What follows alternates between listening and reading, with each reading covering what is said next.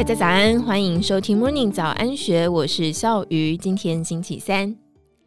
财信传媒董事长谢金河以及知名的政经作家范畴认为，从一九三八年欧洲大国姑息希特勒，以为牺牲小国的利益就能够让独裁者不轻启战端，最后却演变成纳粹德国席卷欧洲大陆的历史教训来看，国人不仅应该加强自我的心理建设。对于中共政权，也不应该有任何的幻想。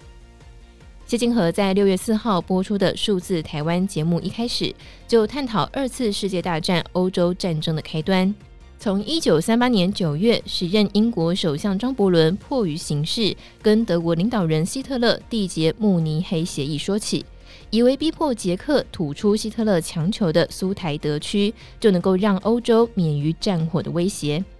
万万没有想到。希特勒在半年之后就毁约，派兵占领捷克，更在整整一年之后，也就是一九三九年九月，挥军进攻波兰，欧战就此开打。谢金河说，当时张伯伦跟希特勒签约，他被希特勒说服的是，其实我没有扩张的野心，我只是为了保护德意志的安全，所以我做了某些行动之后，不可能继续往下扩张。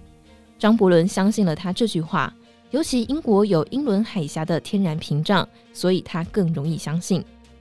对此，范畴指出，欧洲大国姑息希特勒，最后法国也吃亏。法国只维持三个月就向德军投降，而且法国等于是被战火摧残了两次：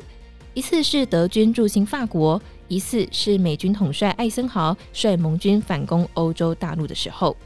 范畴说，在历史决定的节点，你如果不看清楚。结果不但躲不了该来的灾难，而且很有可能两三次遭受同样的灾难。这就是希特勒与张伯伦给我们的教训。范畴也提到，近几年西方学术界开始有声音把习近平拿来跟毛泽东比较，他认为不尽正确。他观察毛泽东的梦想顶多是早年史达林、列宁所建立的共产国际，也就是毛泽东的想象力没有超过史达林和列宁。而至于习近平的中国梦，就是建立中华帝国的美梦，也就是在传统中国思想下，普天之下莫非黄土的观念，认为一切都是中国的。而这也是习近平推动的一带一路方案的本质。他说：“所以我常讲，二零二三年是中华人民共和国的最后一年，也是习氏中华帝国的元年。至于美国在经济上遏制中国的力道越来越大。”让北京近期流露出退让姿态，范畴认为这是习近平困兽之斗的姿态，但其实他在为自己买备战时间。